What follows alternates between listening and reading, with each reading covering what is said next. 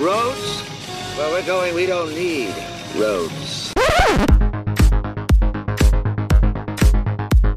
One ugly motherfucker. ¿Qué me ves, pinche disco? Dead or alive, you are coming with me. A mí las brujas no me dan miedo. A mí lo que me dan miedo son los hijos de puta. Get away from her, you bitch! Well, gentlemen, you had my curiosity, but now you have my attention. Hola, ¿qué tal amigos? Bienvenidos a Conexión Podcast número 15. Yo soy Rafael Rosales Y yo soy Iván Belmont. y como cada semana les traemos un breve análisis de todo lo que vimos este fin de semana y aparte de algunas de las noticias más importantes de la semana. Aparte dije breve análisis, güey, luego nos aventamos media hora en una película. Ya sé, güey. Eh, ¿Cómo estás, Iván? muy bien, fíjate que muy bien. Me ha ido bien estos días. ¿Y tú? Este, también bien, fíjate que yo quiero empezar esta semana con la noticia que, que nadie esperaba, o, no sé, tú ahorita me comentas, y es que eh, por ahí del miércoles, si no me equivoco, en la noche, eh, Jason Reitman, que es hijo de Ivan Reitman, director original de las películas de Ghostbusters, eh, subió una foto a Instagram donde se ve el Ecto 1. Ok. Y pues todo el mundo empezó a especular y ya sabes, ¿no? Eh, va a haber nueva película. No mames, Paul Feig y acá y todos, no, no, no, no. Y en la mañana, así de repente, al despertar, eh, lo primero que yo hago siempre es eh, revisar precisamente qué noticias por ahí salieron durante la noche. Y ya, ya había este avance de Ghostbusters 3, digamos. Y, la verdad es que es un teaser, más que, más que un avance. Nada más te deja ver eh, una cabaña en un, pues, ¿qué puede ser? Como en un campo abandonado. Y dentro de, de este como granero hay, hay, se encuentra el Ecto 1. Y aparte se escuchan cómo se encienden pues las, las máquinas de protones. Y pues obviamente como gran fanático de esta serie de películas que sufrió como nunca el remake o el reboot que le quiso dar Paul Feig en hace unos años ahí con, con Melissa McCarthy, Kristen Wiig y Jane McKinnon, ¿no? ¿cómo se llama? Kate McKinnon, ¿no? Creo que es Kate McKinnon. Kate McKinnon, ajá. Y la otra, la verdad, no es por ser racista, pero ni me acuerdo de, su- de su nombre. Pinche Pero- vato, nomás porque es negrita, ¿verdad? El chiste es que anunció el, el avance que la película pues se va a estrenar en el 2020. O sea, el año que entra. La verdad es que sí estoy muy hypeado. Híjole, yo le doy el beneficio de la duda a Jason Reitman. Es un director que me parece muy interesante. Ha hecho películas que me agradan bastante. Entre ellas, pues, Tully, eh, Up in the Air. Ajá. Entonces me parece que podría ser una, un proyecto indicado para este director.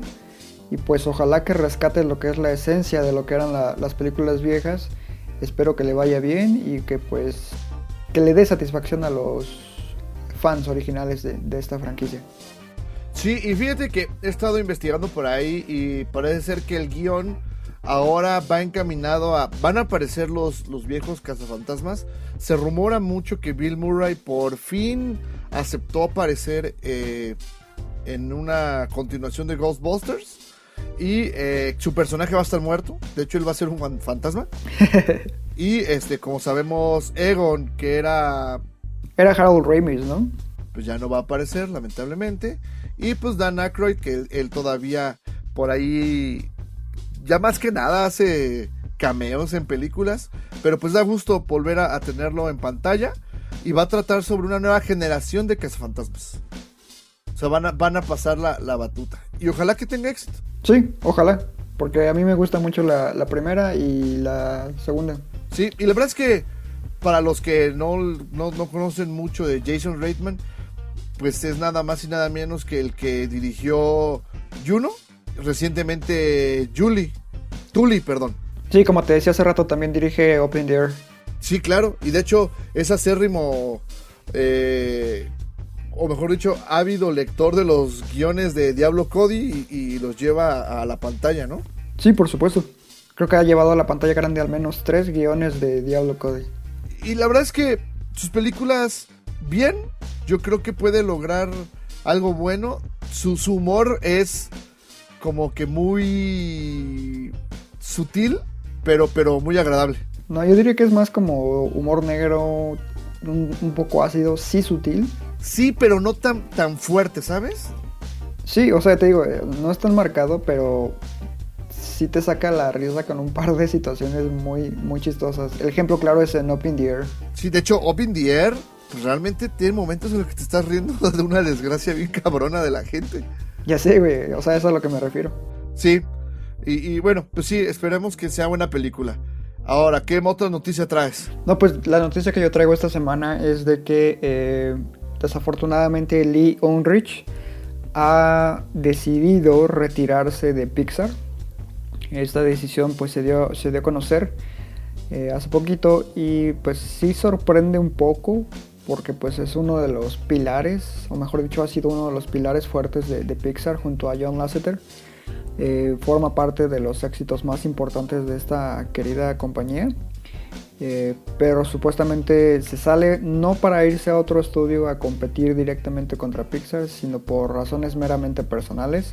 Aparentemente quiere pasar mucho más tiempo con su familia y em, también lo que es involucrarse en, otros proyectos un poco más personales, digamos. Entonces, pues sí, creo que es una pérdida importante para lo que es eh, la figura y po- posición que, que tiene la empresa de Pixar en, en la industria. Entonces habrá que ver cómo se reestructura la, la compañía. Sí, y fíjate que entre él y Laster, la verdad es que pues ellos fueron los que llevaron a Pixar a, a lo que es hoy, ¿no? Sí, seguro.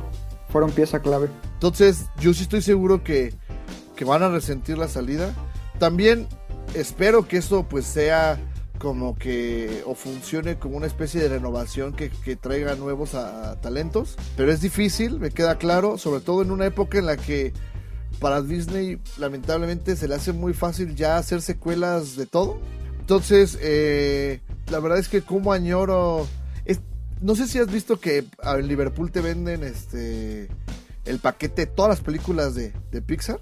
Fíjate que sí lo he visto por ahí, pero nunca le he prestado bastante atención, la verdad. Es un paquete muy muy bonito. La verdad yo, yo lo recomiendo, yo, yo lo tengo. Y, Pinche rico. y te vale madre. No, no, este... y la verdad es que qué bonito paquete, la verdad. eh, todas las películas son una joya hasta que llegas a Valiente y esa se me perdió casualmente.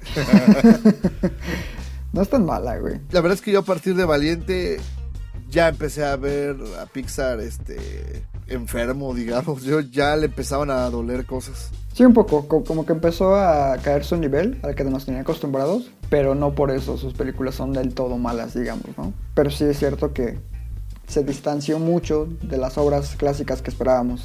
Pero, por ejemplo, las obras clásicas incluye Cars, Cars 1 y 2. No, y todavía Cars 1 tiene su o sea, no, no es eh, no es tan mala como mucha gente lo cree, o sea, no es mi favorita, pero no está como Cars 2, que ese sí es un bodrio espantoso. En la 3 quisieron recuperar, pero guácala.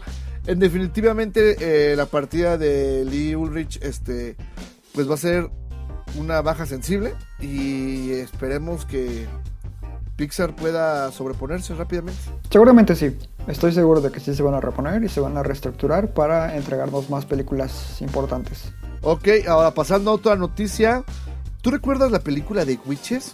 Sí, sí, la recuerdo. Es una de mis películas favoritas de la infancia. Fíjate que hay eh, muchísimos debates en internet sobre si es una película de, de horror o es una película para, para niños o, o- o qué onda con, con ella. La verdad es que yo recuerdo que a mí sí me daba muchísimo miedo. Sobre todo... Aparte se me hace súper creepy con esa historia inicial. Eso, eso es increíble. Los. ¿Qué son? ¿Como 15, 20 minutos? Híjole, es que neta, tan solo con el inicio sí te saca los pelos de punta, o sea, te inquieta con esa historia tan, tan intensa que, que muestra al inicio. Sea, a mí la neta sí me espantó de pequeño. Pero funciona como un relato corto. Que yo me acuerdo que cuando lo veía quedabas así de. Ay. ¿Sí me entiendes? Sí, sin duda tiene un par de secuencias que sí son eh, demasiado perturbadoras para un niño pequeño.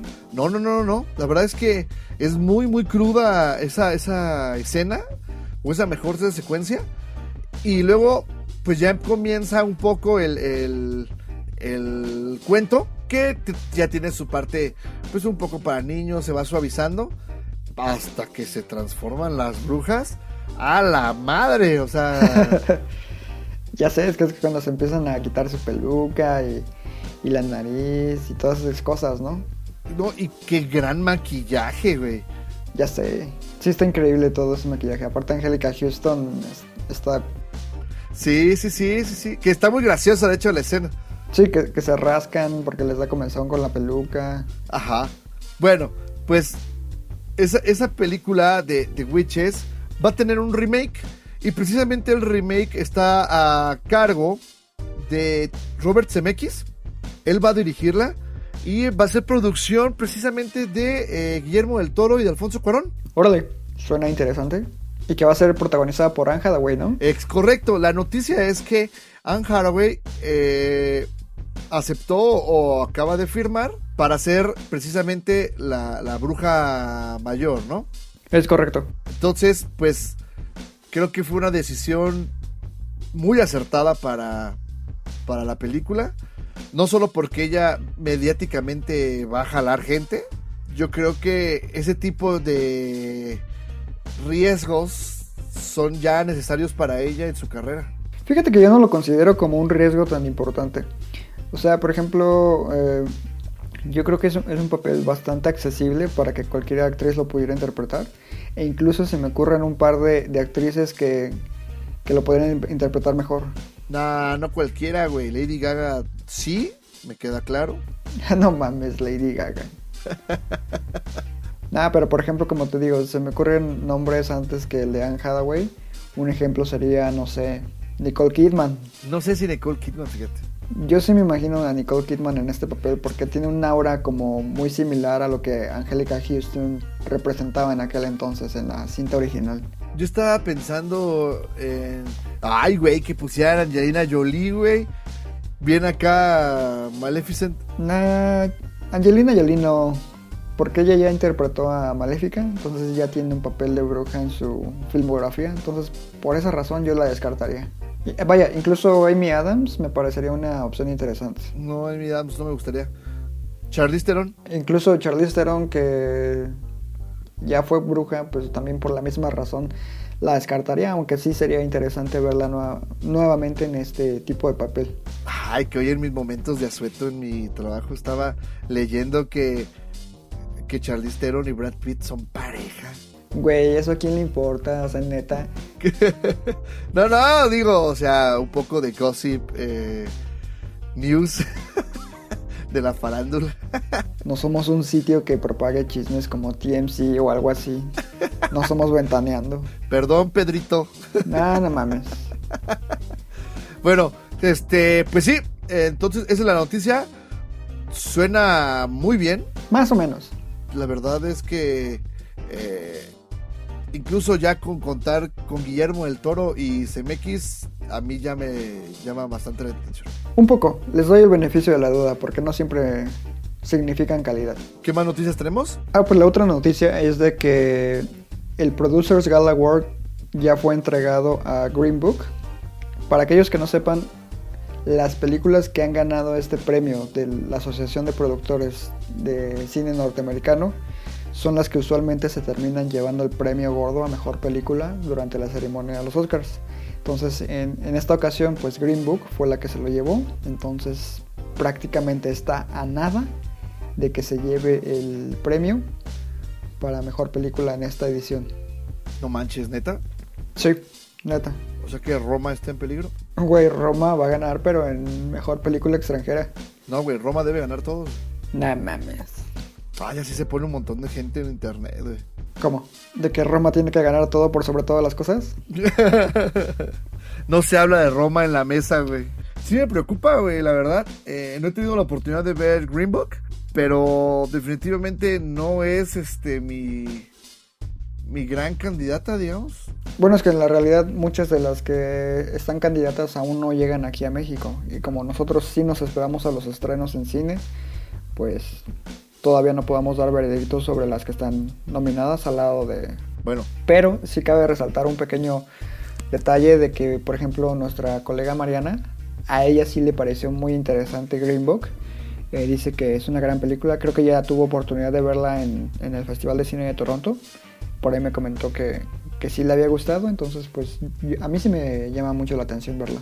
si Mariana dice, eh, es por algo, ¿no? Habrá que, que revisarlo. ¿Quién es Mariana? Es una colega este, que, que con la que hemos, con- compartimos eh, opinión muchas veces y, y- y la verdad es que sí le sabe muchísimo. Sí, seguro. A- muchas veces coincidimos con ella. Como también a veces no, Exacto. como todo. Es correcto. Eh, oye, y de hecho, cuando la gente, eh, o nuestros, nuestros escuchas estén escuchando este capítulo, ya estarán los- las nominaciones a los premios Oscar. Así es. Mira, yo quiero proponer una pequeña dinámica. Ok, ok. ¿Qué te parece si apostamos a ver a cuántas nominaciones se va a hacer acreedor a Roma para esta edición de los Oscars? Yo tengo que decir un número y tú vas a decir tu número. Quiero entender que esa es la apuesta. Ahora, ¿qué vamos a apostar, güey? No, pues no sé, a ver qué quieres perder. No, pues tú estás aventando el putazo, güey. Tú dime qué quieres apostar. No, tú di, güey. ¿Qué quieres perder? Pues el boleto del, del Corona Capital o qué? Nah, mames. ¿Qué tal y pierdo, perro? Ah, ¿verdad? Sale bien caro. Bueno, nomás por, por deporte. Y el que le atine al número exacto o al que se acerque más, pues es el que gana. Fíjate que yo creo que van a nominarla en una, dos, tres, cuatro. Híjole, son tan mamones que cinco. Cinco. Yo digo que van a ser cinco categorías y te voy a decir cuáles. Creo que lo van a nominar en sonido. Creo que lo van a nominar definitivamente a fotografía. Aunque yo creo que no va a ganar, pero va a estar nominada. Van a nominar a Yalitza a mejor actriz. Van a nominar a mejor eh, película extranjera. Esa es la de cajón, ¿no? Y yo siento que yo siento que por ahí mejor guion. Híjole. Mira, yo creo que sí le van a dar esas y un poco más. La neta yo la tiro a unas 8 nominaciones. Ocho, güey. Y te voy a decir cuáles. A ver. Obviamente mejor película extranjera, mejor director, mejor fotografía, mejor mezcla de sonido, mejor edición de sonido, probablemente mejor actriz, tal vez mejor guion y lo que es diseño de producción, por supuesto. Puta madre. Ok, 8. Ahora, independientemente de nuestra quiniela y que para todos nuestros pot escuchas, tienen que saberlo. Tenemos una tradición desde que Van y yo nos conocimos en la universidad de hacer una quiniela de los Oscars. Lleva una cantidad y el que adivine más películas se lleva el acumulado. Y obviamente están invitados. Daremos por ahí ya después en, en- en siguientes programas las bases. Pero este, unas veces me lo he chingado. Otras tantas él me ha chingado. E incluso. Y otras tantas, el buen Josafat nos ha ganado. Y, la pasada no la ganó Josafat, que es este un gran eh, seguidor aquí del, del podcast. Y eh, bueno, una vez dicho eso, ¿tú cuáles crees que sí gane? O sea, sí, siendo justos. Porque obviamente, pues la academia es la academia y sabemos que tiene algo de política. Pero siendo realistas, de acuerdo a la que vistes, Mira, yo creo que sí va a ganar mejor película extranjera, mejor fotografía, mejor director, mejor diseño de producción y los de sonido. no mames, es que son muchísimos Oscars, Iván. ¿A poco ha pasado que, que una película extranjera se madre casi casi a las producciones locales? Pues es que tan solo checa la competencia que tiene, o sea, ¿qué prefieres? ¿Que gane Black, Black Panther o, o Bohemian Rhapsody? Sí, no, no, no. O sea, yo, yo siendo realista, Roma sí tiene para partirle su madre en dos, tres cosas. Así es. Obvio no va a ganar mejor película del año, porque va a ganar mejor película extranjera. Yo creo que unos cuatro. Yo sí le calculo unos, unos seis. Yo sí creo que llegan a unos seis. Sonido, sin duda, ¿eh? Diseño de producción, mi corazón quiere dárselo, pero siento que no, güey. No mames, es que el, el trabajo que hizo Eugenio Caballero neta es de otro nivel. Eh, ha sido muy reconocido de aquel lado del charco, entonces yo sí creo que ese se lo va a llevar. Sí, güey, es que recreó impresionantemente la época.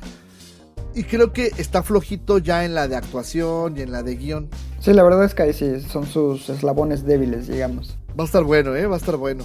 Pues ya, sí, ya, sí, ya, porque como siempre breve, ¿no? Ya sé. Este, bueno, eso es lo que traemos de, de noticias relevantes. Ahora sí vamos a pasar a las películas que vimos esta semana.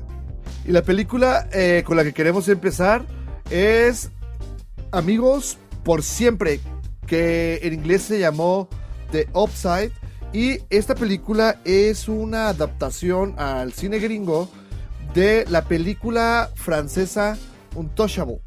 The Intouchables. Sí, Untouchables de Olivier Nakache y Eric Toledano, que como saben, pues fue protagonizada por François Cluzet y Omar Sy. Esta película muy entrañable, la verdad es que es muy, a mí sí me gustó, me gustó mucho en su época y, y es una excelente película de fin de semana en la que eh, un hombre eh, cuadraplégico contrata a, a un- una persona eh, pues sin experiencia para el puesto y a partir de ahí desarrollan una gran amistad. No quiero decir más. Ahora, en la versión eh, gringa se toman eh, algunas libertades que la verdad, si ya vieron la original, todo el tiempo te van a hacer ruido.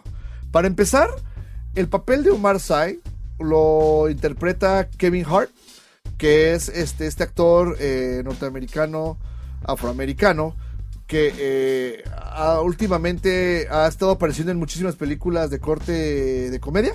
Lo- la última vez que yo lo vi creo que fue en Jumanji. Sí, yo también lo recuerdo en una película con La Roca que se llama Un espía y medio.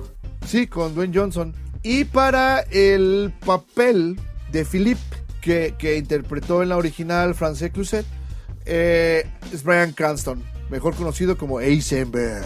Heisenberg. Ah, la madre, no he visto la serie, güey. El chiste es que, eh, cambian, y eso se ve luego, luego en el tráiler, así que no es spoiler. En la original, eh, el personaje de Omar Sy se llama Driss, y acá Kevin Hart se llama Dell, como la computadora, ¿sale? Entonces, Driss es un muchacho, es joven, y está buscando empleo no se, se sabe que tiene antecedentes penales, pero como por andar ahí de pandillerillo, ¿no?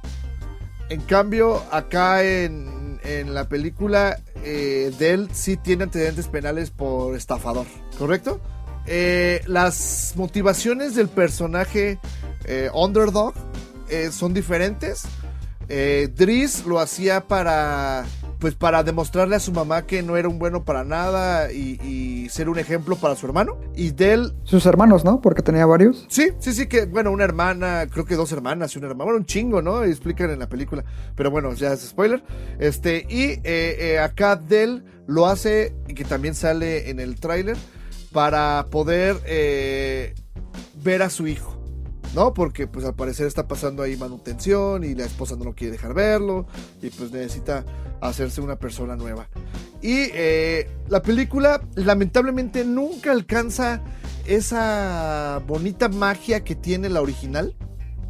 Como que esa empatía que le transfiere al, al espectador y esa simpatía de los personajes y su relación, cómo funciona. Acá se ve todo el tiempo pues como una imitación. No sé si el problema realmente es que yo vi la original. Me gustaría platicar con, con alguien que no haya visto la otra versión para poder él ver cómo, cómo, la, sintió. Tienen un, unos cambios en el guion que para mi gusto no funcionan tan bien. Lo, me queda claro que lo quisieron, los quisieron hacer para diferenciarla un poco de la original. Pero el problema es que te los van, ¿cómo se puede decir? En todo tiempo te los están cantando. entre líneas. ¿Sí me entiendes? Pues como muy predecible, ¿no? Exacto, pero mm, a veces que es un tema que tú y yo decimos de que es que nosotros nos hace predecible de tantas películas que vemos, pues ya las tramas te la hueles, ¿no? Así, ajá, ajá, ajá, por ahí va. Acá no, acá todo el tiempo te están diciendo así, eh, no vaya a pasar eso, eh, eh, como que va a pasar eso, eh, a mí se me hace que ustedes, y al final, eso pasa, ¿no? Entonces, eso le, le resta como que ese punch que esperabas tú en, en el final. Y sobre todo, me hubiera gustado que se arriesgaran un poquito más en ser innovadores, más que en simplemente hacer una adaptación. Y te lo digo porque precisamente en la semana tuve la oportunidad de ver Perfectos Desconocidos, la versión española. Yo nunca la había visto, ¿sale? Había visto la italiana y la mexicana. Y por ver a curiosidad en lo que esperaba a, a mi mamá en un supermercado, pues, este, le robé sus datos y me puse a, a ver Perfectos Desconocidos. Pinche vato vividor. Y, y- y fíjate que me gusta más la mexicana precisamente por tapar esos ligeros huecos de la española, como lo son el, el que te quieran leer la trama entre líneas. Y eso me hubiera gustado que hicieran acá. Porque como, o sea, es como muy fácil. Tú como espectador tienes mucha probabilidad de ya haber visto la original. Entonces la producción sabe, sabe esta situación. Pudieron haberle escondido más cosas. Por cierto, ¿sí sabías que originalmente se tenía contemplado a Chris Rock o incluso a Idris Elba para el papel de Driz y a Colin Firth como el actor para interpretar al personaje de Philip? ¿Quién, perdón? Colin Firth, el de Discurso del Rey. De Colin Firth no sabía, fíjate, pero sí sabía de Idris Elba, Chris Rock, incluso de Chris Tucker en una versión muy preliminar. Sí, también. E incluso se manejó eh, la opción de que Jessica Chastain hiciera el papel del asistente de- del personaje. Para asistente que, eso sí, te fijas que llevan como unas 3, 4 películas que Nicole Kidman y siempre te digo, Dios, qué guapa es. Híjole, me quedo con ella en Cold Mountain. Ay, papel. No, a mí me gusta más todavía en la de Un Horizonte Lejano, dirigida por Ron Howard y que coprotagoniza con este Tom Cruise. Ah, fíjate que ha de estar bien chingona de Upside que estamos hablando de qué tan guapa es Nicole Kidman en vez de la trama, güey. sí, lamentablemente esta película yo solo se la recomiendo a los que no han visto la original o a los curiosos. La verdad es que si no te llama la atención, no te estás perdiendo de nada. E incluso antes de que me hagas un versus, porque creo que es demasiado burdo, la original es muy superior. Ahora, eh, la siguiente película de la que vamos a hablar es Años Azules, ¿correcto? Ah, es correcto. Esta película, pues los, Años Azules, yo le tenía ya el ojo desde hace tiempo. Es una cinta que eh, es presentada por Alpha Bill Cinema y por Caloma Films. Se estrenó el 18 de enero en algunas salas del país. La película es la ópera prima de la directora Sofía Gómez Córdoba, que es originaria de Aguascalientes, tengo entendido. Eh, esta película pues, es protagonizada por Paloma Domínguez, Luis Velázquez, Ilse Orozco, Juan Carlos Uguenin, perdón, eh, Natalia Gómez y un gato súper lindo que se llama Tofu. En sí, la historia gira en torno a la coexistencia de un grupo de jóvenes que radican en, en un- en una casa, una casona del centro de Guadalajara. Todos son roomies. Y pues básicamente vemos la forma en la que interactúan los unos con los otros y la ausencia que tienen eh, con respecto a sus, familias. Básicamente son personajes eh, rodeados de una aura melancólica que están en esta etapa entre los 25 y 30 años donde se sienten como unos completos fracasados, tratan de perseguir sus sueños, pero a veces las cosas no les salen bien. Eh, creo que trata de, abordar de cierta forma lo que es la, la depresión. Eh, me parece muy interesante la propuesta de esta directora en cuanto a su discurso narrativo.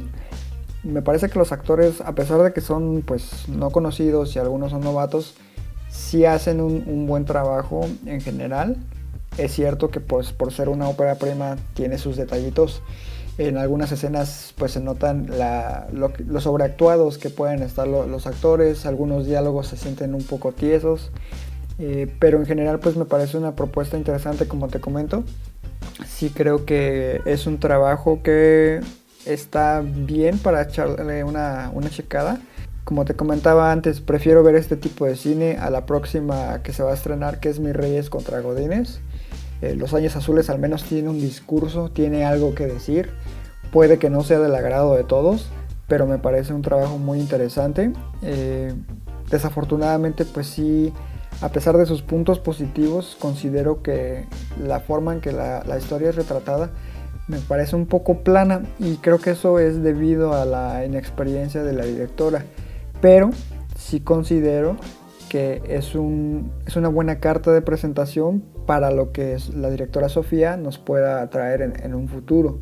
Y es como te digo, la, la, historia pues en sí se centra en estos personajes que están sumidos en un ciclo vicioso, en una zona conformista de la cual no quieren salir. Eh, argumentan que quieren algo mejor, pero no hacen lo posible para salir de esta situación.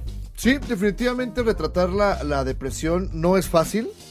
Eh, como dices, eh, qué lástima que, que, que, a lo mejor con otro tratamiento la película hubiera podido tener un mayor trasfondo. Pero yo lo, lo, que vi, yo no la vi completa, la verdad es que ella es así, este, estuvo limitada en cines. Más bien nosotros tuvimos acceso a ella gracias a, a la distribuidora que, que, nos que, nos la, compartieron. Así es, en específico a Joe Smith Ramírez, que fue quien nos eh, dio acceso al screening de prensa. Un, un, saludo. Muchas gracias. Exacto, muchas gracias. Y, y, lo que a mí sí me gustaría recalcar de, de lo poco que he visto, si quiero terminarla, es este, en definitiva que es importante que este tipo de ejercicios sigan trascendiendo a esos niveles de, llegar a, un estreno.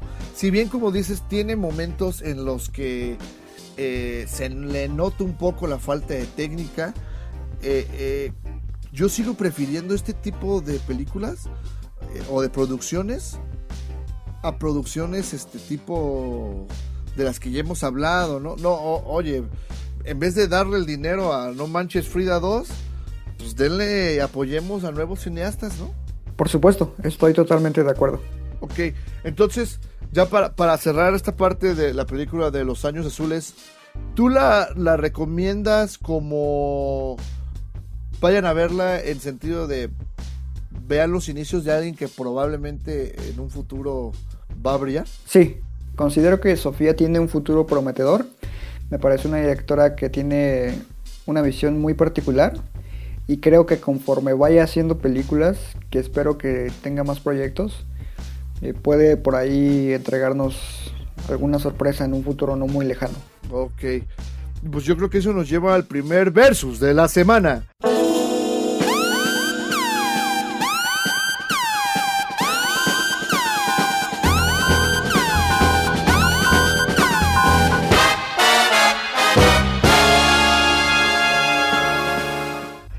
¿Qué prefieres, los años azules o Roma? No, pues los años azules, güey. no, no, no, no, pinche vato. no, no. ¿Qué prefieres, los años azules o Malacopa? Güey, los años azules, fácil. Ok, ¿qué prefieres, los años azules o Belzebut? Belzebut. Son muy diferentes, güey, pero... Ok. ¿Qué prefieres, los años azules o Matando Cabos? Son muy diferentes, güey, pero... Yo creo que prefiero antes a Matando Cabos. Me parece más redonda. Ok, eh, ¿y sabes nada más si la película ya se estrenó comercialmente en todos los cines? No, eh, como te decía, su estreno fue limitado en cines selectos. Entonces va a ir rotando de ciudad a ciudad, porque sí hay muy pocas copias. Entonces por ahí se la encuentran, pues si gustan, yo recomendaría que le dieran una checada. Ok, y que fíjate, estoy viendo aquí la cartelera, al menos aquí en Morelia, eh, llegó pero a Cinemex. Sí, acá también en Cinemex. Y creo que Cinépolis también. Bueno, ahora vamos a continuar con eh, la siguiente película, que eh, casi es la película de la semana. Para nosotros podría decirse que lo es, de no ser porque la, que la última de, que vamos a hablar es más mediática, pero eh, vamos a hablar ahora de un viaje al infierno. Ah, nos referimos a Clímax.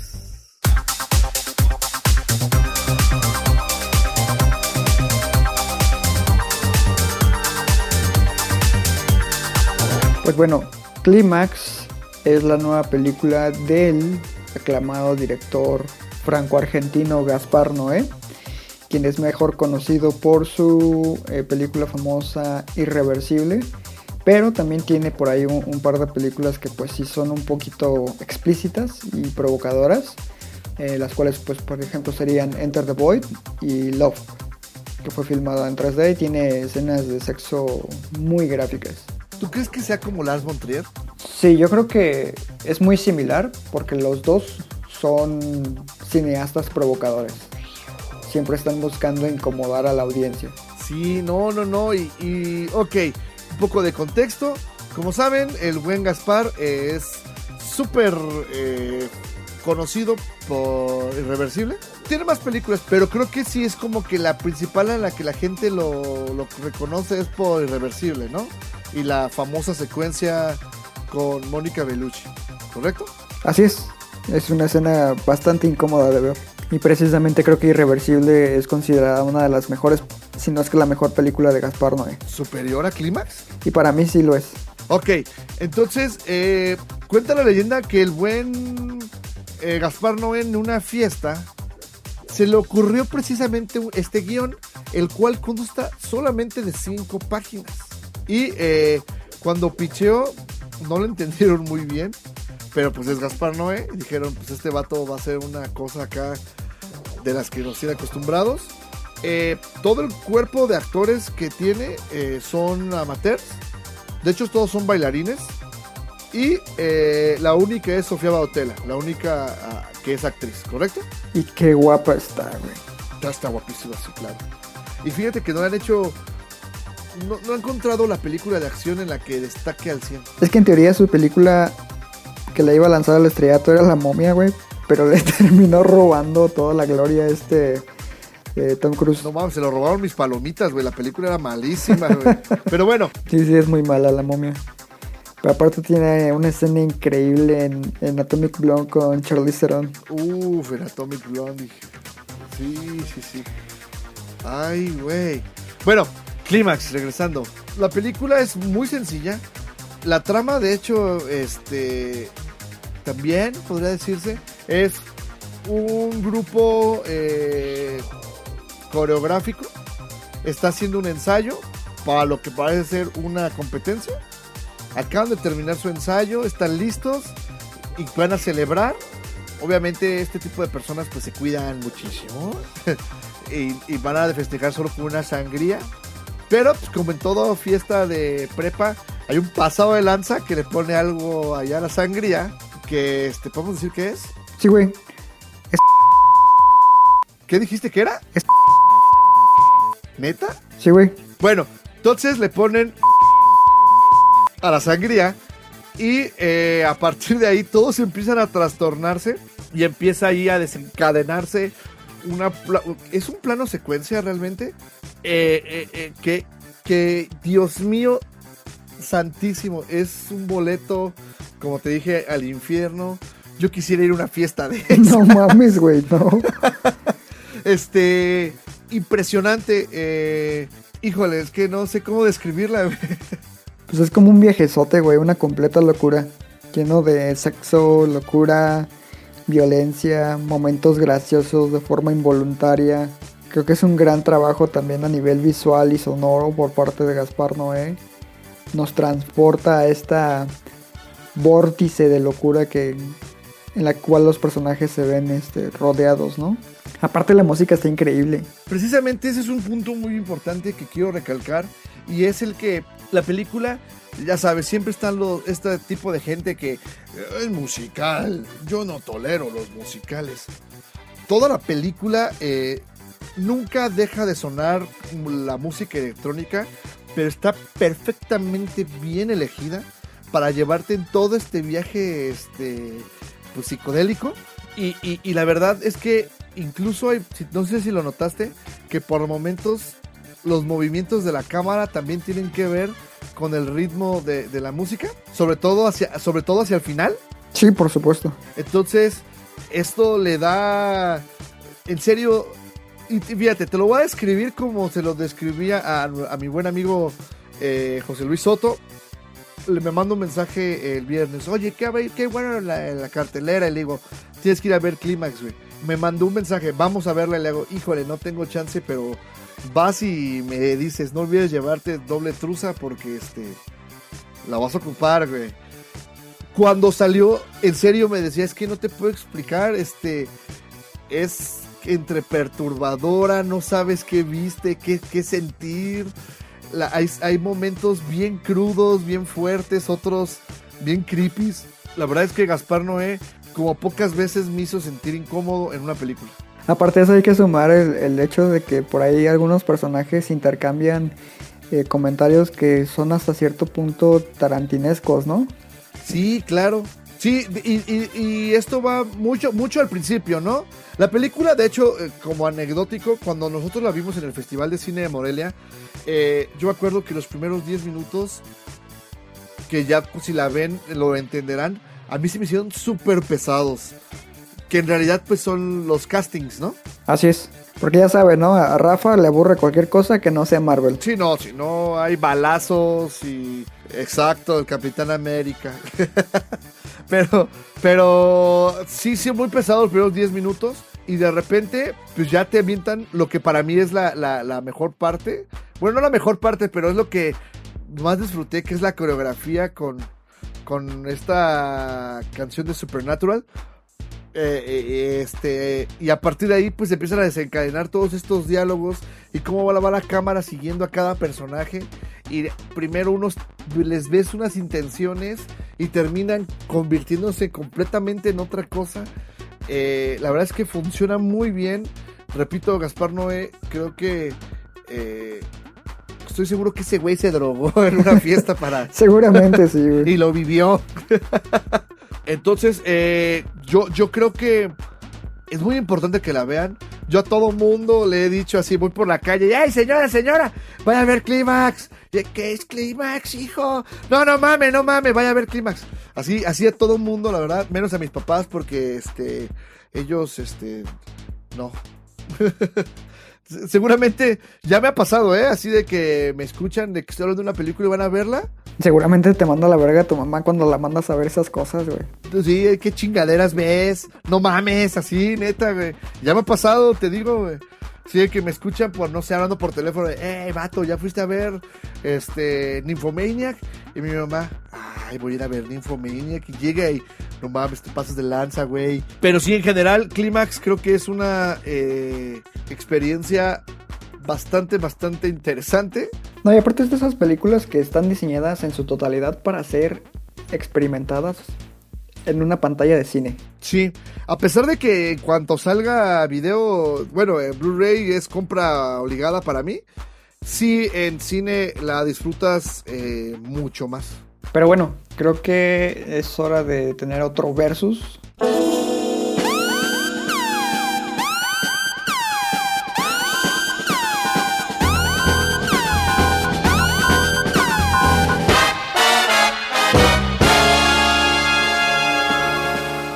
¿Qué prefieres? ¿Clímax o la casa de Jack?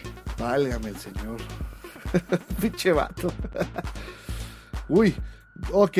ah, yo me voy a ir por Clímax. Y te voy a decir por qué. La casa de Jack creo que está al nivel de incomodidad y de creepy, pero qué glorioso soundtrack tiene Clímax. Y eso es lo que para mí Vendido, güey. no, aparte, la verdad es que si te revisas. eh, Es más, ya quiero que se acabe el 2019 para que me llegue el, lo que más escuchaste en el año de Spotify. Y seguramente va a estar Supernatural de, de Clímax. No, a mí si me sacaran ahorita mismo esa característica de Spotify que dices, me saldría uno de los temas en específico de Suspiria. ¿Ah, sí? Y sí le traigo un chingo de ganas, güey, pero pues no se ha estrenado. Pues es que vives en provincia de tercer mundo, güey. Gato madre, güey, provincia. Tú también eres provincia, cabrón. Pero de primer mundo, perro. Pero para los que no son de provincia, no, para todos los demás, este, ya está eh, la reseña en nuestro sitio, ¿correcto? De Suspiria. Es correcto, en conexión.com.mx. ¿Y cuáles son nuestras redes sociales, Rafa? Conexión Cine para Facebook y Conexión MX en Twitter y e Instagram. ¿Sale? Ok, y pues Clímax, imagino que en estos días estará, ¿verdad? Ajá, en estos días sale.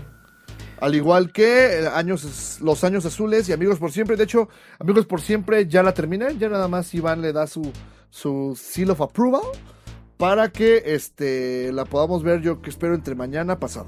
Pero bueno, entonces es tiempo de... La película de la semana.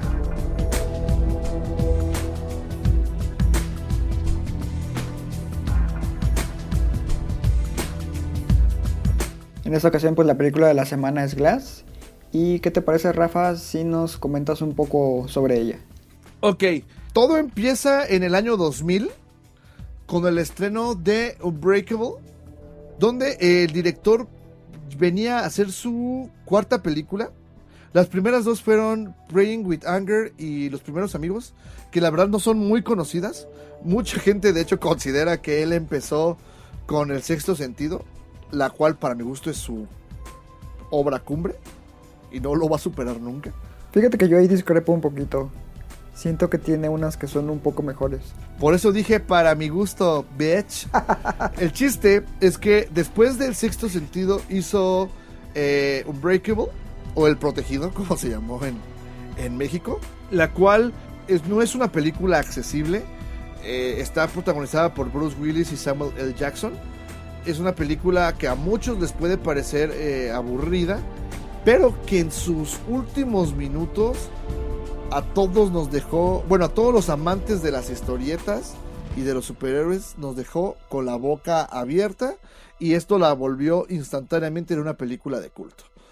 Eh, años después, hasta el 2016, el director lanza una nueva película. Esta vez se llama Split, con James McAvoy y Anna Taylor Joy, en la cual es una película de suspenso sobre un, grupo de chicas que son raptadas por un hombre, por un desconocido muy peculiar que tiene 24 eh, identidades dentro de él, ¿no? Sufre de, de múltiples personalidades. Lo interesante es ver cómo James McAvoy eh, lo llevó a cabo de una manera impresionante. La verdad es que sí cambian eh, par- para cada personalidad. Hizo un trabajo muy, muy, muy bien hecho. La verdad es que creo que pocos actores pudieron haber logrado lo que él hizo. Y la película es buena, una muy buena película de suspenso, digo yo. Y hacia el final cierra, pues no es spoiler, porque pues, la película ya salió hace muchos años, ¿no? Bueno, no es spoiler, porque la película en sus últimos minutos, cuando pasa lo que pasa, bueno, pues escapa, de hecho, eh, el personaje de Kevin o la bestia, eh, aparece el personaje de Bruce Willis en Unbreakable y dice, eh, alguien tiene que detenerlo, o algo así, ¿no? No, de hecho lo que pasa, ah, siendo exactos, es que en cuanto termina la película y que vemos el último diálogo que tiene el personaje de James McAvoy hablando consigo mismo eh, enfrente de un espejo donde varían los personajes que interpreta, Ajá. al final eh, vemos que en una cafetería un grupo de personas están viendo lo que son las noticias sobre el caso de- y lo ocurrido precisamente con este personaje que es la bestia. Entonces, eh, por ahí una de las comensales comenta que ese caso le parece muy similar a algo que ocurrió hace algunos años, que tenía que ver con un indi- individuo de un tren. Y es entonces cuando la cámara eh, se enfoca en el personaje de Bruce Willis y la chica dice, eh, como en tono de pregunta, ¿Y que, cómo, cómo se llamaba? ¿cómo se llamaba aquel tipo? Y Bruce Willis responde, Mr. Glass. Glass. Pues con eso todos salimos bien parados porque Así es. fuimos caminando de la sala de cine y la verdad es que a partir de ahí comenzó a llover en internet todo el mame del mundo, que si sí va a haber tercera parte que conecte a las dos películas y pues obviamente con dinero baila el perro y una y ya que lo había hecho tan bien en Night Shyamalan la- decide eh, escribir el guion y lanzar lo que es esta tercera parte, el cierre de, de esta trilogía que se llama Glass. ¿Sale?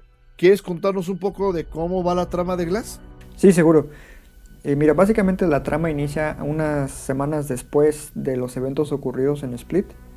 Aquí vemos que David Dunn, el personaje que interpreta a Bruce Willis, junto con su hijo Joseph, eh, han formado una especie de equipo, ¿no? Entonces eh, David por ahí pues se de- dedica a ser como una especie de vigilante y detener criminales y entre sus eh, objetivos precisamente está en localizar y encontrar la guarida de la bestia para así detener eh, más asesinatos de chicas inocentes porque las que vimos en Split no han sido sus únicas víctimas, ¿no?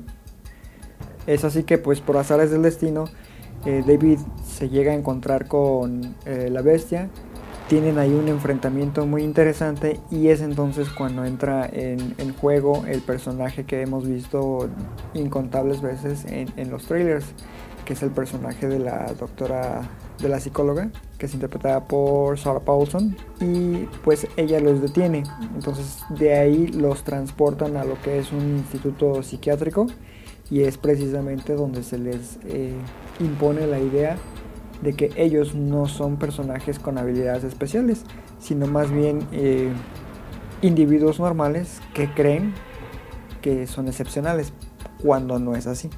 Y pues en este lugar es donde precisamente se reúnen con el personaje de Samuel Jackson, que es el que da título a la película, Glass. Entonces, pues esta reunión y, y los argumentos de la doctora Ah. pues van a desencadenar en un montón de cosas, eh, algunas esperadas, otras no tanto, y pues no les puedo contar más porque eso ya sería spoiler. Bien, una vez que ya contaste la, la trama, quiero decir que, antes que nada, a mí la película sí me gustó. Me gustó mucho. Pero, y es algo que de hecho ayer como que íbamos a empezar a discutir y mejor lo vamos a dejar para ahora, es, a mí sí me decepcionó poquito, no como otras personas. La película ha dividido opiniones, ¿no? De hecho, tú y yo teníamos un montón de miedo desde capítulos pasados, donde ya empezaron a salir las primeras, este, eh, reseñas en las que, opiniones en las que decían que, pues que era una película mala. Después empezamos a ver algunas otras críticas que decían que no era una película mala, solamente incomprendida. Y creo que esta es la, la realidad. La película no es mala, pero para mí no alcanza las expectativas que creo. ¿Sale? ¿Por qué lo digo? De entrada era muy difícil el hecho de que te diera una sorpresa mayor a las dos sorpresas que te dio en Unbreakable y en Split. ¿Correcto? O sea, de entrada, M. Night Shyamalan, Shy- Shyamalan, él abrió sus cartas, digamos, ¿no? Así dijo, es superhéroes, ahí les va. Obviamente tenía que encontrar, fiel a fiel a su estilo, el twist que le iba a meter a la película. Ok, la película es muy fiel a su estilo. Eso es algo que también comentábamos tú y yo. No es una película de Marvel ni de DC. En ningún momento el director nos vendió la idea de que íbamos a ver este, secuencias de acción eh, elaboradas. Y que creo que es un, Es que ahí el problema radica en que muchas personas sí querían ver ese tipo de cine. Eso es a lo que voy. Justamente la gente no solo lo creyó, lo esperaba.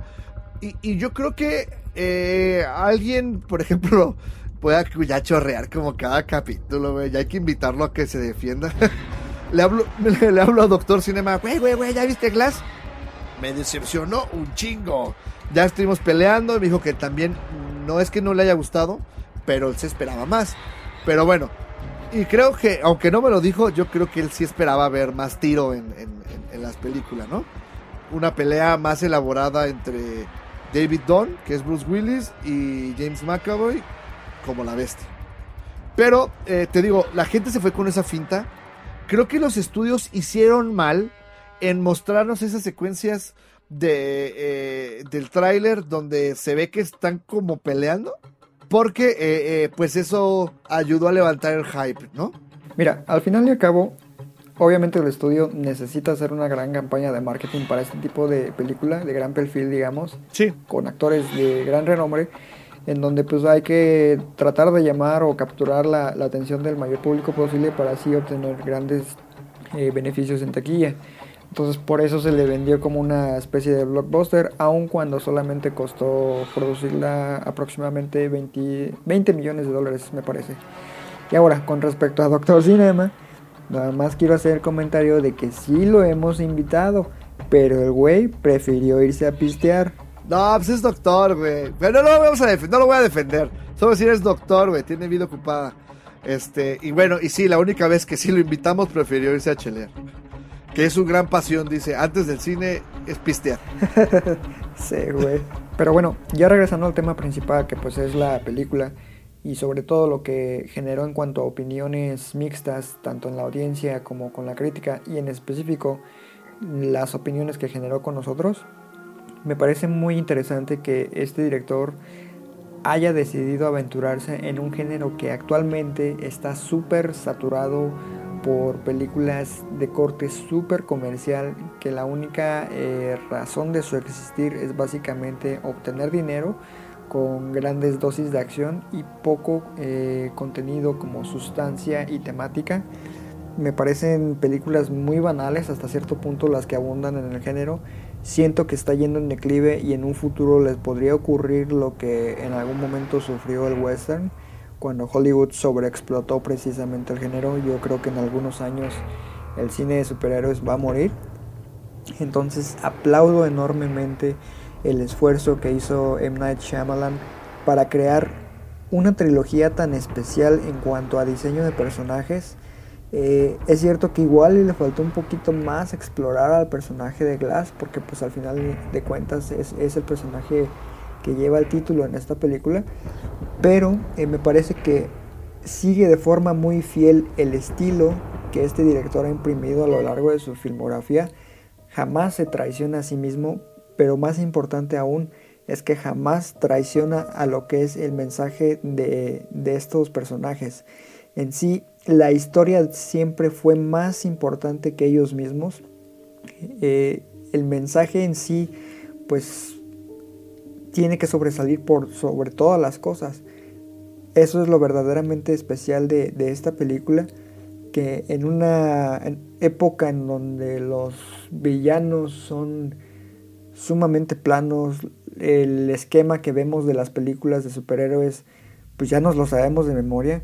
Introducen a un nuevo héroe, adquiere habilidades especiales, se enfrenta a, a su fuerza antagónica, es derrotado, posteriormente incrementa su sabiduría y su experiencia, etc. Y al final, pues hay, hay, un enfrentamiento que nos lleva al desenlace típico que ya conocemos, en donde el héroe termina por ganar esa batalla y la película, ¿no?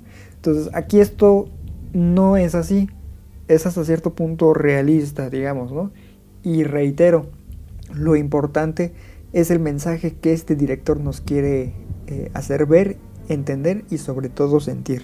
Aparte, otro aspecto a destacar es que aquí sí sientes que estos tres personajes pueden sufrir cualquier desgracia en algún momento de la historia. O sea, no son inmortales, no son invencibles. Al final de cuentas son seres humanos excepcionales, sí, pero seres humanos al fin del cabo. Entonces eso es lo que le da cierto eh, elemento especial a la historia. Sí sé por qué a muchos les decepcionó, pero yo creo que son más de eh, cosas subjetivas, o sea, lo que uno espera, ¿no? Y si algo no te cumple, pues creo que eso te causa cierto, eh, cierta decepción, digamos. Pero no por eso quiere decir que una película sea mala.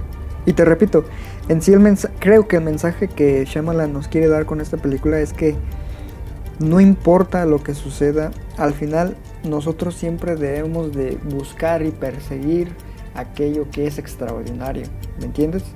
O sea, nosotros como sociedad debemos ver más allá, tratar de ser mejores.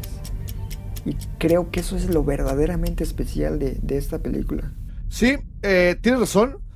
A mí, te voy a decir por qué me decepcionó clara y tácitamente. Es, sí, la película, repito, es fiel al estilo que manejó desde un principio. De hecho, creo que mucho más a Unbreakable. Todo lo del manicomio, bueno, de lo del hospital psiquiátrico, a mí me pareció increíble, la verdad es que muy bien manejado los, diálogos y, y cómo la doctora busca convencerlos, no solo a ellos, sino a ti como espectador, de que estos tipos pueden ser realmente unos farsantes y estar enfermos más que tener este habilidades extraordinarias, ¿no? Mi problema es precisamente en ese twist del final, del cual obviamente no vamos a hablar para no spoilerear, pero es porque eh, creo que pudieron haberle dado un tratamiento diferente, como que entró muy de golpe. En las otras películas, como que preparaba el camino para que aparecieran, pero acá no me gustó cómo lo, lo, lo ingresaron y sobre todo el final final creo que no tuvo el impacto que, que tuvo el de Unbreakable y que tuvo el de Split. ¿Sí me entiendes? O sea, si colocas los tres finales una vez después del twist y dijeras, ¿cuál de los tres te hizo cagar los calzones? A ah, yo me sigo yendo por el de la primera. Y eso que el de Split fue muy, muy, muy grande. Y acá no, acá pasó y dije, ah, va, pero es que es lo que te digo, güey. O sea, no necesita replicar ese tipo de twist. No es necesario para la historia. O sea, seamos honestos, el twist de Split también está metido de fuerza. O sea, en ningún momento te lo plantea y al final, o sea, sí es sorprendente porque eh, no te lo esperabas como audiencia y le da como un contexto completamente diferente a la película porque la está vinculando directamente al protegido. Pero con esta que precisamente va a cerrar, él ya sabía que iba a cerrar la trilogía, no necesita llevar a cabo un, twist de ese nivel. Yo no creo que sea un giro malo, honestamente. Me parece muy acertado y fiel a la historia que él está presentándonos en este caso. Porque al fin y al cabo es su visión. Es la visión de un cineasta que es autor. No le está pidiendo permiso a nadie para presentarnos su visión. No, me queda claro él es de las personas que piensan, si te gusta, chingón, si no, pues también no pasa nada. Sí acertado, pero no épico como yo lo esperaba. ese es mi... Es que repito, tú esperabas cierta cosa de la película y no, no te lo dio hasta cierto punto. Eso no quiere decir que sea una mala ah, película. Ah, claro, eso, eh, de hecho, eso es el cine, ¿no? Y precisamente hay que destacar que por ahí nos dice uno de los personajes principales que en sí esta historia no era sobre estos héroes, sino es una historia sobre, sobre orígenes. Sí, claro. Y, yo no estoy diciendo que, que, tenga que expandir todo eso. O sea, más bien es esas emociones que te transmiten los finales de Unbreakable y The Split, yo no las sentí en el final de Glass. Y que me hubiera encantado, te lo juro que me hubiera encantado un, esa sensación de yo salir del cine así de, ah, la madre, sin que fuera un final que me diera a entender que, va a continuar. Es que es un final distinto, o sea, no como te decía al inicio, no necesita replicar lo que ya hizo. O sea, el chiste es presentar algo nuevo. Y por ejemplo, a mí sí me generó cierta emoción, güey. O sea, recuerdo una escena en específico, no voy a decir en qué momento, pero por ahí hay un, encuadre en particular donde vemos al hijo de David Dunn viendo algo que hace su papá y los ojos pues se le ponen llorosos. Neta, yo sí ahí sentí toda la emoción del personaje y la carga emocional que hemos visto a, lo largo de estas tres películas. Y a mí sí me llegó, o sea, yo sí estuve a punto de lagrimear también, la verdad. Por eso yo considero que si logra eh, transmitir otro tipo de, emociones con, con esta película. O sea, no necesita hacer algo que ya logró con las dos anteriores. Exacto. Justo ese es el punto. Yo quería ser el hijo de David Dunn en ese momento y sentir esa emoción de que si se me pusiera la piel chinita y se me rasgaran los ojos con algo, con lo que fuera. Eso es pedo de él porque él tenía que dármelo. Pero siento que no lo logró. Esa es mi queja. Volvemos a lo mismo uno recibe las cosas de forma distinta. Lo que yo siento no lo vas a sentir tú y lo que sientas tú no lo vas a sentir yo, ni el de al lado y así, ¿no? Entonces, creo que ahí está precisamente la magia de lo que es el cine. Todos vemos y sentimos cosas diferentes. Entonces, eh, lo que tú esperabas, hay que despegarlo y analizar en sí lo que la película nos deja, ¿no? ¿No crees?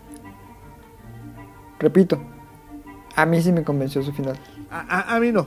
Y, y- y independientemente de eso, digo, repito, la película ha dividido opiniones, tanto de crítica como de este, espectadores. A nosotros nos pareció una película buena, a los dos, a ti tal vez un poco más. Eh, yo la considero, y de hecho ayer te lo decía y te enojabas, de que te decía que para mí eh, Shalaman la, la, la cruz azuleo. No mames, no, obvio, no, güey.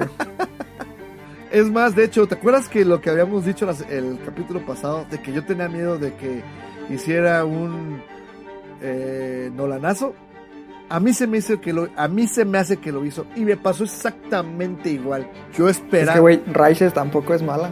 Precisamente ahí tú lo estás diciendo, esperabas otra cosa. Sí, o sea, claro, pero es que es por entonces Pero analízala por lo que es. es, es como en Roma. Tú y yo entonces esperábamos ver a Jesús bajar del cielo y decir, hola, soy el Buki, te invito a mi casa. O algo así, güey.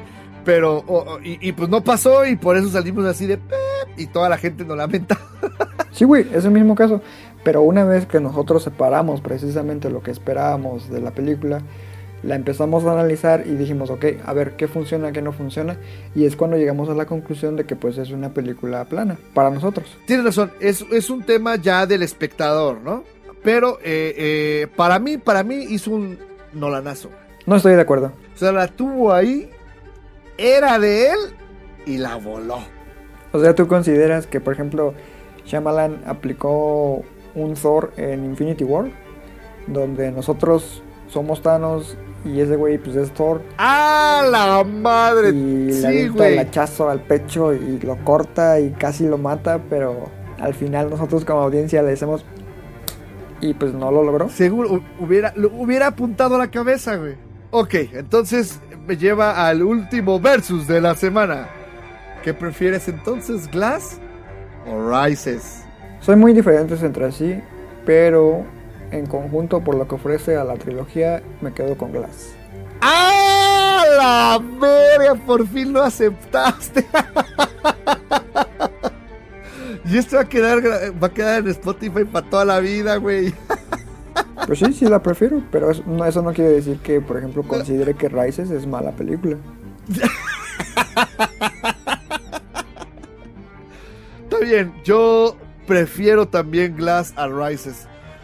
Y es, por, y es porque... A ver, yo también te tengo un versus. Ok, a ver. ¿Qué prefieres? ¿Glass o Infinity War? Ah, güey, pues Infinity War. Nah, mames, apaga esto y vámonos, güey. Güey, soy Marvelita, güey, no me puedes poner Qué a... perroso, mi amigo. Bueno, pues eh, eso fue todo por esta semana. Nada más, este, rápido. eh, saludos a todas las personas que nos mandan mensajes durante la semana. A las hermanas Selene y Suriel Becerril, que por ahí este, nos mandan mensajitos. Les mandamos un abrazo y un saludo a las dos. Generalmente sus deseos son nuestras órdenes y lo que nos piden vemos. Eh, Josafat, que seguramente mañana voy a estar recibiendo el mensaje de... eh, Ah, por cierto, hablando de Josafat, güey. Me mandó un mensaje donde me pide A que ver. te haga lo que es una aclaración por algo que dijiste en el episodio pasado. Creo que dijiste que eh, Mr. Fusion sustituía el combustible haciendo uso de basura. Pero Josafat me pidió que te dijera que esto no era así. Que de hecho el doctor Emmet explica que el motor siempre funcionó con gasolina y que eh, Mr. Fusion solo sustituía al plutonio para generar 1.2 gigawatts, pero que para poder alcanzar las 88 millas de velocidad siempre fue necesario el combustible o en su defecto ser empujado con una locomotora. Yo amo ese güey. Nunca les he comentado. Josafat, no, no sé si lo había dicho, pero Josafat era, era, él sí era mi compañero de clase, en, digo, de salón en, en las clases de cine. Y este. Y nunca olvidaré la anécdota de que, ya sabes, ¿no? Los, llegan los maestros y te dicen, eh, ¿por qué estás estudiando cine? Y ese güey se para y le hace, pues yo la neta amo el cine y estudié eh, ingeniería mecánica porque yo quería ser como el doctor Emmett Brown. Y todo un silencio así de... Y de repente por ahí un güey así de... Pero el doctor Emmett Brown no era ingeniero mecánico, güey. Ya sé. Pero todos estudié eso. no, es súper chingón el Josafat. Es, es ultra fan de Volver al Futuro. Este, le gustan un chingo. Y, y con él, este, me sentaba largas horas. La verdad, mandaba a la chingada a mis maestros. Y, me ponía a platicar toda la clase con, con ese güey de diferentes temas. Un saludo a, a- a Josafat. Un día lo vamos a invitar para que esté con nosotros este, en, en el programa. Se lo debemos, de hecho, ¿no?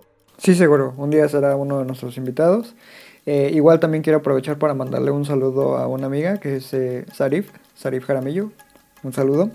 Y también a Hani, nada más porque este. Porque es nuestra Miranda Presley. No, y aparte porque yo siempre dije que sus, sus fiestas que hacía en su casa cuando estaba en la universidad, este, le quedan pendejas a. Mejor dicho, Clímax, Clímax le queda pendejas a las fiestas que ella hacía, ¿eh? Güey, no necesitas contármelo. Yo estuve en varias de esas fiestas. No sé si te acuerdas que por ahí te conté que sí viví algo medio acá.